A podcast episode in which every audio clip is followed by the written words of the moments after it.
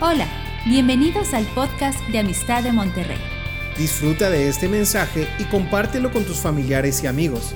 Sabemos que lo que Dios te hablará será de bendición para ti y para otros.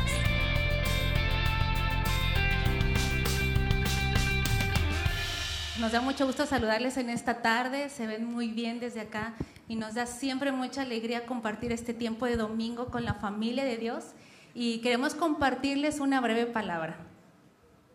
Pues muchas gracias a los pastores por la confianza. Pues vamos a leer algo que está en el Evangelio de Lucas, capítulo 19, a partir del verso 12. Por cuestión de tiempo solo voy a leer 12 y 13. Estas son palabras de Jesús. Un hombre de la nobleza fue llamado a un país lejano para ser coronado rey y luego regresar.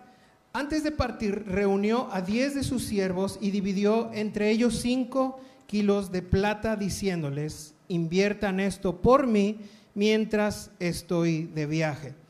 El resto de la historia habla que este hombre se fue y después de un tiempo él vuelve y pide que sus siervos se acerquen para pedirles cuentas de lo que les había confiado. Algunos, conforme a su capacidad, habla que multiplicaron aquello que no era suyo, pero que este Señor les había confiado en sus manos, pero hubo algún siervo infiel, de hecho así lo dice el pasaje, que simple y sencillamente decidieron no hacer nada con lo que les fue dado, incluso se lo devolvieron tal cual es y dijeron esto no era nuestro, es tuyo. Pero sabemos que hay un Señor que nos ha dejado eh, estos no son cinco kilos de plata, pero nos los dejó para cumplir un propósito específico. No sé si les suena la historia, es la parábola de los talentos. Ahora vamos a hablar de tres áreas en las que podemos disponer aquello que Dios nos ha dado, alinearlo para el propósito de Dios, no nuestros propios propósitos que salen a cada rato y van cambiando, sino el propósito eterno de Dios. Así que quiero compartirles el primero es todo aquello que tú tienes. Es aquello que se te ha dado en las manos, lo que Dios te ha confiado. Puedes llamarle recursos, puedes llamarle riquezas, tus talentos, tus dones, todo lo que Él ha dispuesto, tu tiempo, tu profesión, tu oficio, tus estudios, tus relaciones, tus contactos, las oportunidades, tu posición, tu tiempo, tu servicio, todo aquello, tú tienes la decisión de depositarlo en algún lugar. Tú tienes esa opción de dárselo a alguien o a ti mismo. Esto es eh, la invitación esta mañana para que esto que tú tienes, que te ha sido dado, lo des a Dios. Y tal vez tú digas en esta tarde, no tengo mucho, no tengo nada, o solamente veo pedazos, una vida rota, un corazón lastimado, un pasado muy complicado, un error tal vez, y pienses que no tienes nada para dar. Y no se trata de eso, de aquello que tú vas a entregar.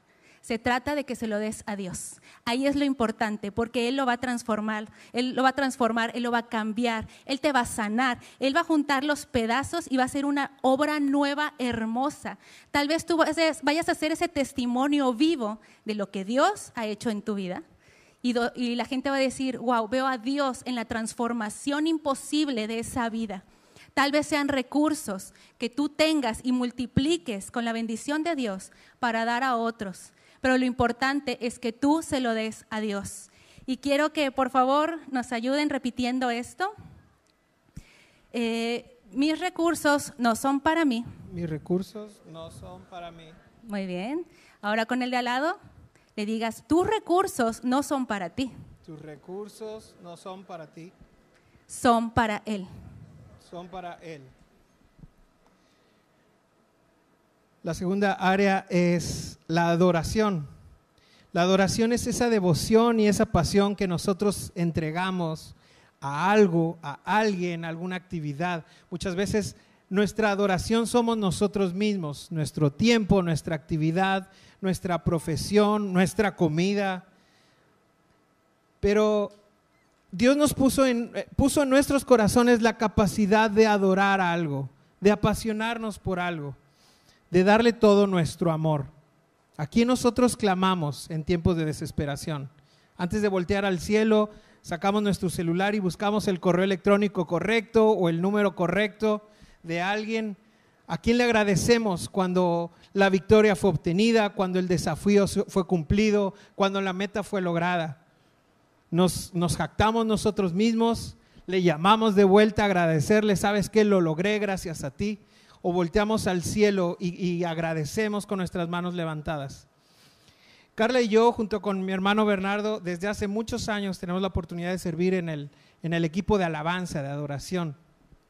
Y por alguna situación, desde acá arriba, créame que se da cuenta cuando uno llega re tarde o cuando uno llega en cualquier otra situación menos en el enfoque de darle a Dios.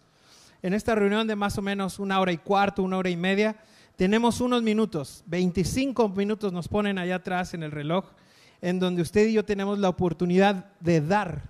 Y a veces en el canto que nosotros hacemos, nosotros también estamos declarando la bendición que nos ha dado. Pero tristemente, ese es el tiempo en donde nosotros como buenos, eh, ¿cómo sea? Domingueros, administradores, eso iba a decir. Ah, eh, gracias por la palabra. Como buenos administradores de nuestro tiempo, preferimos sacrificar ese tiempo porque sabemos que la palabra del pastor Rodolfo, donde se va a caer el cielo, va a llegar minutos después. Y no quiero decir que la adoración se limite a esos 30, 40, 50 minutos cada domingo, pero habla mucho de la intención que gobierna nuestras vidas. Así que esta mañana te voy a pedir que repitas conmigo, mi adoración no es para mí. Mi adoración no es para mí. Ahora voltea con tu vecino y dile, tu adoración no es para ti. Tu adoración no es para ti. Es para Él. Es para Él. Y la tercera área es el legado, aquello que dejaremos a perpetuidad, una herencia, no necesariamente económica, sino en esta ocasión quiero enfocarme a los hijos. Ahora, no todos aquí hemos tenido la oportunidad de tener hijos biológicos, pero sí tenemos hijos espirituales. Tenemos algún compañero, algún sobrino, algún nieto, alguna persona que Dios ha permitido que en una etapa de nuestra vida esté acá a nuestro lado aprendiendo de nosotros, viéndonos hacer. Incluso nosotros hemos podido invertir en ellos, le hemos dado educación y definitivamente dice el, pasaje Jesús dice, si ustedes siendo malos damos buenos regalos, buenas dádivas a nuestros hijos. A veces estamos empecinados en que el legado que demos pueda ser estudios, está bien. Puede ser riqueza, que está bien, puede ser una estabilidad económica, puede ser que le queremos dejar una empresa para que por el resto de sus días por lo menos pueda dedicarse a eso, y está bien. Pero dice la palabra de Dios que el cielo y la tierra pasarán, pero solo una cosa prevalecerá para siempre. ¿Qué es? La palabra. La palabra. Quiero invitarte a que lo que invirtamos en nuestros hijos, nietos, sobrinos, amigos, etcétera, etcétera, etcétera, sea la palabra por sobre toda cosa. Va a llegar una edad, un momento crucial en donde lo que hayamos sembrado en la palabra será lo que lo sostenga por el resto de sus días. Y que ese sea el verdadero legado que nosotros dejamos. Si me acompaña repitiendo, mi legado no es para mí. Mi legado no es para mí. Ahora, con el que ignoraste hace rato, volteate y dile, tu legado no es para ti. Tu legado no es para ti. Es para Él. Es para Él. Como humanos, y me pongo primero yo, tendemos a que todo se trate de nosotros, ¿verdad? Somos el centro. Nosotros elegimos la carrera que vamos a estudiar, decidimos el trabajo, elegimos tantas cosas y nos ponemos en el centro. Pero no es la manera en la que Dios diseñó la vida, no es como diseñó el propósito. Y es por eso que muchas veces caemos en una crisis, porque chocan estas dos voluntades, porque no estamos eh, decidiendo o andando conforme a la voluntad de Dios. De pronto entra en nuestra vida depresión, ansiedad, afanes, ataques de pánico, tantas cosas y no entendemos por qué. Estamos tratando de tener el control de algo que solamente es de Dios. Nosotros vamos a encontrar la plenitud de nuestra existencia cuando cumplamos el propósito de Dios. Así que en esta tarde les invitamos a que entregues todo lo que tienes, todo lo que eres, solamente a Dios, para la gloria de su nombre. Que no es para mí, no es para ti, es para Él. Muchas gracias por este tiempo, pastor. Esperamos que este mensaje te ayude en tu vida diaria. No olvides suscribirte y seguirnos en nuestras redes sociales. Somos familia amistad.